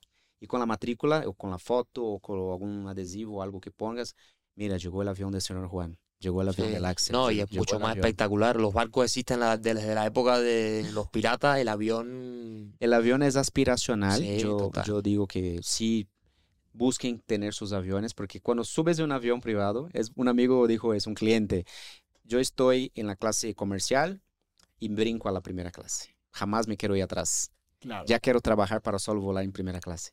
Me da depresión ahí atrás. Cuando ya brincas de la primera clase a un avión, a volar en avión, sea por vuelos ferries o comprado, lo que sea, ya cambia totalmente el panorama. No haces fila, la gente te trata súper bien, No, ahí te cargan las maletas. Y pasa también dentro ya de la aviación privada en diferentes categorías. O sea, tú viajas en un avión pequeño, tú dices, ok, pruebas un avión más grande, tú dices, ya no quiero el pequeño, pruebas el, el- el- el otro y ya dices, ya no quiero ir para atrás. Entonces, Claro. Por ejemplo, ¿cuánto cuesta el mantenimiento de un avión? Porque yo siempre me pregunto, o sea, ¿tú tienes unos empleados? O sea, ¿el piloto es tu piloto o contratas a gente por vuelo? El piloto es tu piloto. Hay manera de contratar por hora, sí lo hay, pero vamos a los costos, que yo creo que es el tabú que toda la gente dice, ¿cuánto cuesta mantener un avión? Piloto y copiloto, la pura cabina te va a salir, dependiendo del avión, más o menos unos 15 mil dólares, entre 10 a 15 mil dólares. un avión. Mensuales. mensuales, ¿ok? Este, si vas a una escala, un avión más grande, te va a salir entre más o menos entre 15 a 20 mil dólares la cabina, ¿ok? Pilotos experimentados, volados muchos años, con muchas horas de experiencia, profesionales del área. El hangar, más o menos un promedio entre 80 eh, a 90 mil pesos, ponte tú 5 mil dólares más o menos, entre 5 hasta 15 mil dólares de hangar, dependiendo avión. ¿El hangar qué es? El hangar es el donde guarda los aviones, el patio donde están los aviones, la gente está ahí limpiando, lavando, este, todo cuesta, ¿no? Como tal. Pero un amigo dice, si tiene para los tacos, tiene para los chescos. exacto. Entonces, si, si tienes para un avión, tienes para, para mantenerlo. exacto. Totalmente. ¿Cuál, cuál es la diferencia entre volar en primera clase en un avión y a volar en un avión privado? Mira, ahí yo siento que la, la principal, eh, el principal plus que puede tener un empresario que compra un avión es el tiempo. Tiempo. En avión comercial vas a perder un montón de tiempo, a lo mejor se retrasa el vuelo. Aquí llegas 15 minutos antes, te montas y te vas. Cinco, está bien. ¿Ah? Con cinco Con cinco. Es más, el avión te espera. Eh, El no avión no te se va a ir sin ti. El avión te espera. ¿Sabes? Justo ahí llegué de Acapulco y llegué tarde. Este, el avión estaba esperando y era Sí. dos. El plan de vuelo estaba para las dos y llegué como 2.20 y pasa, señor, vámonos. Y no pasa Sí, nada. es No otro tipo- regañan, no está ahí Es otro tipo de atención. Bueno, depende también la torre de control, ¿no? Ahí ya estaríamos hablando de otra cosa. Obvio, el plan de vuelo respeta hasta un cierto límite, pero no pasa nada. Lo, el piloto lo haces un nuevo plan de vuelo y dices, no salimos a las 12, salimos a la 1, 1 y media y la torre de control te da la salida. Pero me gusta mucho cuando viajo en un avión comercial. Es muy chistoso porque entras y ves la cara de las personas de la primera fila y son gente así como que Sí, sí, sí. pelito y su reloj y así, ¿no? Y, y ya cuando subes a la aviación privada, no hay nada de eso. Claro. Porque, la- porque cuando estás en esas ocho filas de la aviación eh, comercial, que donde tú eres el nice, porque pagaste más, porque vas con tu silloncito, y en la aviación privada es tu avión. Claro. Tú entras, brincas, baila, pone música, se juntas, cierra contratos, viajas, hace de Te todo. fumas un cigarro. Este, hace lo que tú quieras porque es tu avión, o si tú lo rentaste, hay reglas, obvio, no, Sí. no te vayas ahí a hacer cosas. Hay mucha gente que quiere hacer cosas raras en los aires. como, este- como, ¿qué, qué cosas raras se Cosas raras. Hay, hay gente que tiene fetiches y cosas así. Cliente que, bueno, ¿Estamos hablando de sexo en el avión? bueno, hay gente que le tiene sus fetiches, ¿verdad? De ¿A 40.000 pies de altura? Bad Bunny dice algo así, es una música así. Este, pero todo bajo la ley, ¿verdad? Cuando tú pasas, ah, hay filtros también, no puedes trasladar cierto número de dinero, hay muchos filtros también para... Ok. ¿Cuál es, ¿Cuál es el éxito para vender lujo? Ya no solamente un avión privado, sino cómo, cómo lo haces para acercarte a ese tipo de gente y cómo sabes, sobre todo, quién es un, pote- un- un potencial comprador, ¿no? Un potencial cliente. Cuando tú vendes lujo, tú, el dinero ya no es el factor principal. No puedes ir de, descuentos, de, de- o sea, no puedes empezar por ahí, porque la gente ya está acostumbrada con los números. Cuando me acerca un cliente o acerca con nosotros, con mi socio, con Axel, con todos los clientes que nos acercan, es un cliente que ya es calificado, es un cliente que ya sabe cuánto va a costar y, y- y los precios, él ya está familiarizado con números. No puedo ir a hablar con él de números, yo tengo que hablar de otros beneficios. Claro. ¿ok? Por ejemplo, yo tuve una experiencia de unos clientes en pandemia que el factor dinero no era, el- no era importante para ellos. Lo el factor importante era, a ver, no me quiero estar amontonado con mucha gente. Yo quiero un avión porque quiero la privacidad. ¿Cuál fue la palabra que me dijo privacidad? No me dijo dinero. Si yo pienso dinero, porque si él me contesta privacidad y yo digo, no, es que yo te voy a dar un descuento, cuesta tanto, él va a decir, no, no, no, yo quiero privacidad, seguridad, confort. Empiezas a escuchar empiezas a hablar en el mismo nivel que tus clientes. No puedes ir a hablar de precios si él está hablando de, de otras cosas. Quizás él quiere que su hijo o sus hijos estén protegidos porque pandemia, la contaminación, el virus, o sea, mucha gente compró aviones en pandemia por eso. Entonces, por ejemplo, cuando tú trabajas con un público de lujo, tienes que cuidar. Primero, hay un, algo que se llama marketing de asociación. Cuando la gente, o sea, como tú dijiste, como te ves, te compra. Entonces, tienes que vestir bien, hablar bien, frecuentar buenos lugares. Este, tienes que vivir en el mismo estilo de vida que, que tienen. Sí. Nosotros, este, hay clientes que dicen, yo le envidio la vida de ustedes porque ustedes se pasan en aviones todo el tiempo y volamos en aviones desde 500 mil dólares hasta aviones Sí. carísimos y nosotros, y el cliente quizás ni siquiera tiene su avión todavía. Claro.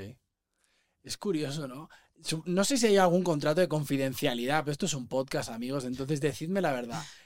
Decidme algún famoso al que le habéis vendido un avión o ha volado con Bueno, vosotros. ven- vendido, ¿se puede decir Eh, eh, futbolista? No, no. ¿No? no. No, se puede, ¿verdad? Mira, hay- hay, pues, futbolistas, Cantantes. cantantes. ¿qué más? Bueno, empresarios, Empresarios, muchos. muchos. Mira, yo cuido mucho lo que es la privacidad y yo creo que estaría dando un... Lo he intentado. Lo he intentado. Buen- buena estrategia, pero yo creo que lo principal es respetar los acuerdos. ¿no? Pero digo, los que están en redes sociales. Pues alguien muy próximo a nosotros que ha volado ya muchas veces, Belinda es una clienta que vuela con nosotros. Ya hicimos giras de muchos artistas, ¿verdad? Muchos artistas. Estuvimos a nada, estuvimos peleando ahí por la gira de Luis Miguel. Este, cerraron con una gran compañía también, un, un avión muy bonito. Y ahí está, ¿verdad? O sea, Wow. Próximamente tour de Juan Frenza en las mejores ciudades del mundo con Global Jet Set. No lo, no lo digas en broma, ¿eh? No, no, no, No lo no, digas, digas broma. O sea, ahora, bueno, es- esto es poco a poco, Estamos escalando la montaña, pero la montaña es muy alta. Exacto. Hay que ir paso a paso. no hay límites, no hay No hay límites, el límite el cielo, nunca mejor dicho. ¿Cuál es la experiencia, igual tú que tienes, llevas más años en esto, Mm. cuál es la experiencia como más loca, sin decirme quiénes estaban ahí, pero como la, la experiencia más loca o el momento más random que tú has vivido en un avión privado? que yo he vivido en un avión privado, este, ya vi sí, situaciones que querían usar drogas y la verdad que no me gustó el ambiente. Este, se vio muy pesado. Se vio así como que no, no es lo mío.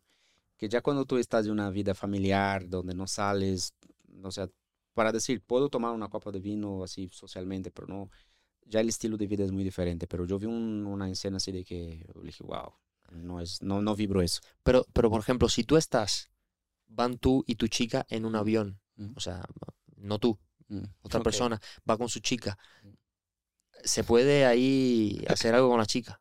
Mira, si tú le rentas el avión, dicen lo que pasa en el cielo se queda en el cielo. Exacto. Lo que quedas adentro del avión se queda en el avión. Ahí le avisas al piloto por si siente movimiento para que no crea que es falla del avión, ¿no? Mira, lo que me comentas es que los pilotos que sí es muy peligroso. Porque ¿Sí? una situación de, no esa situación, pero una que el pasajero no trae el, el cinturón y que pum, se desnuca. Claro. Porque la, o sea, en avión privado siente más porque como está, es menor. Claro. Y está ahí parado todo y pasa una turbulencia y No, no es una broma. O sea, realmente No, mucho que sea un avión privado. a veces un no avión. tomamos en serio, Juan, de, ah, el cinturón, tú escuchas como, ay, esa Sí, claro. azafata y me está diciendo qué va a pasar, pero sí, cuando hay eh, algo, una turbulencia muy fuerte, el impacto es muy fuerte, Mm. Claro. muy fuerte. No, no, y, y yo soy, cuando era motorista, eh, antes de subirme a la moto ya llevaba el casco puesto y abrochado. Cuando me subo al coche, lo primero que hago es, me- o sea, yo ya tengo esa mentalidad porque De no es una broma, es Mm, tu vida, no. ¿sabes? O sea, no me la voy a jugar con mi vida, ¿no? Realmente. Total. Eh, nada, chicos, o sea, estaba aquí mirando mis apuntes. eh, Evento del. hay- hay- hay- hay- ahora vamos a hablar del evento, pero hay, hay una cosa que me causa mucha curiosidad. Hay gente que llega y te paga en cash.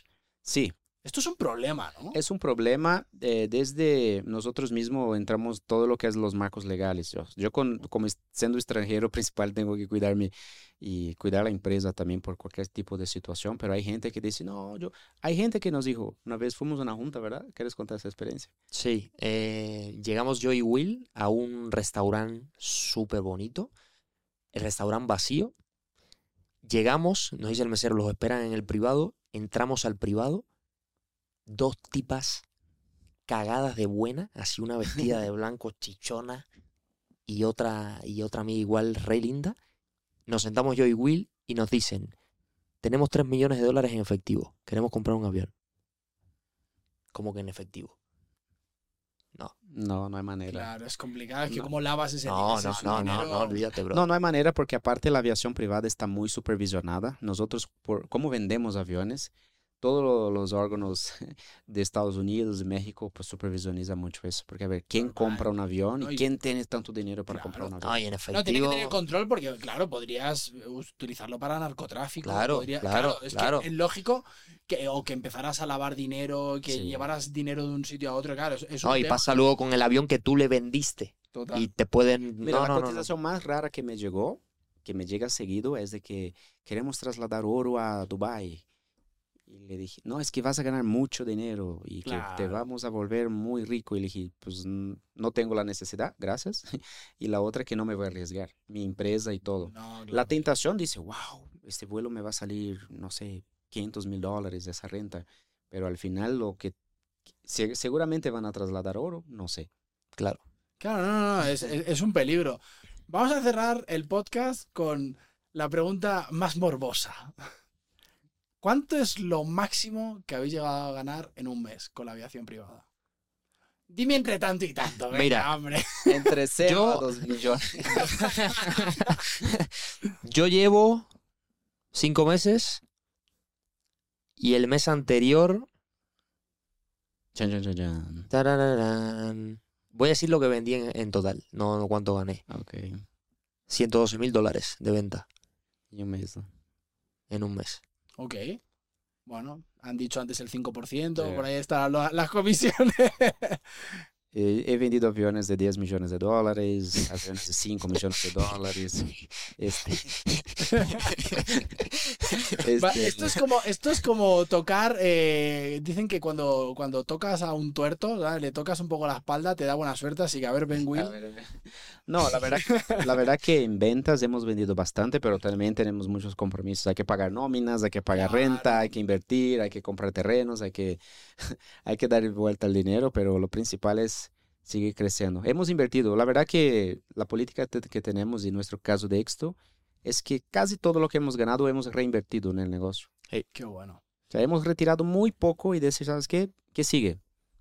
¿Qué sigue? ¿Qué Hay sigue? que ¿Qué sigue? reinvertir, ¿no? Y está claro que para crecer tienes que seguir invirtiendo. Chicos, antes de cerrar el podcast, os quiero preguntar, querido Axel, amigo mío, si tuvieras la oportunidad de ponerte el Axel que fuiste con 15 años en Cuba, ¿qué le dirías?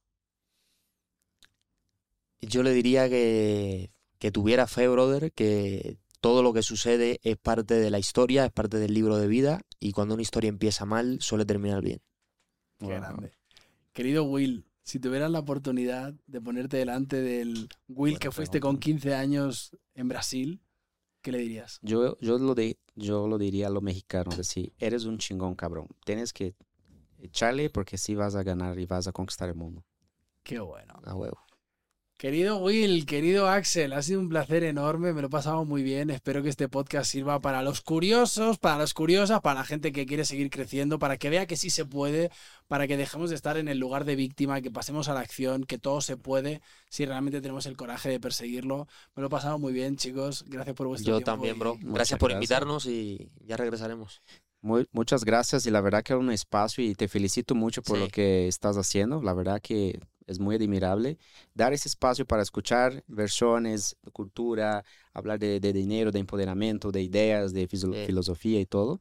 Yo creo que vas muy bien Sí. y te felicito mucho. No, por- y, por y quiero hacerte la felicitación también, porque sé cuando empezaste, de hecho los primeros videos los lo hicimos juntos, eh, la gente te criticaba, no creía en ti, y te dije, parte del proceso es primero te critican y luego te admiran, ahora te felicitan. Así que felicidades hermano, porque eso habla de constancia y trabajo duro. Me vais a hacer llorar. Chicos, de verdad ha sido un placer. Para toda la gente que está escuchando este podcast, ya por, por un poco lo que han dicho, suscribíos al canal, apoyadlo, dejad un me gusta, activad la campanita y sobre todo dejadnos un comentario para saber qué os ha parecido, porque esto va para arriba y se ha vuelto un avión imparable. Nos vemos pronto en el próximo episodio. Bye.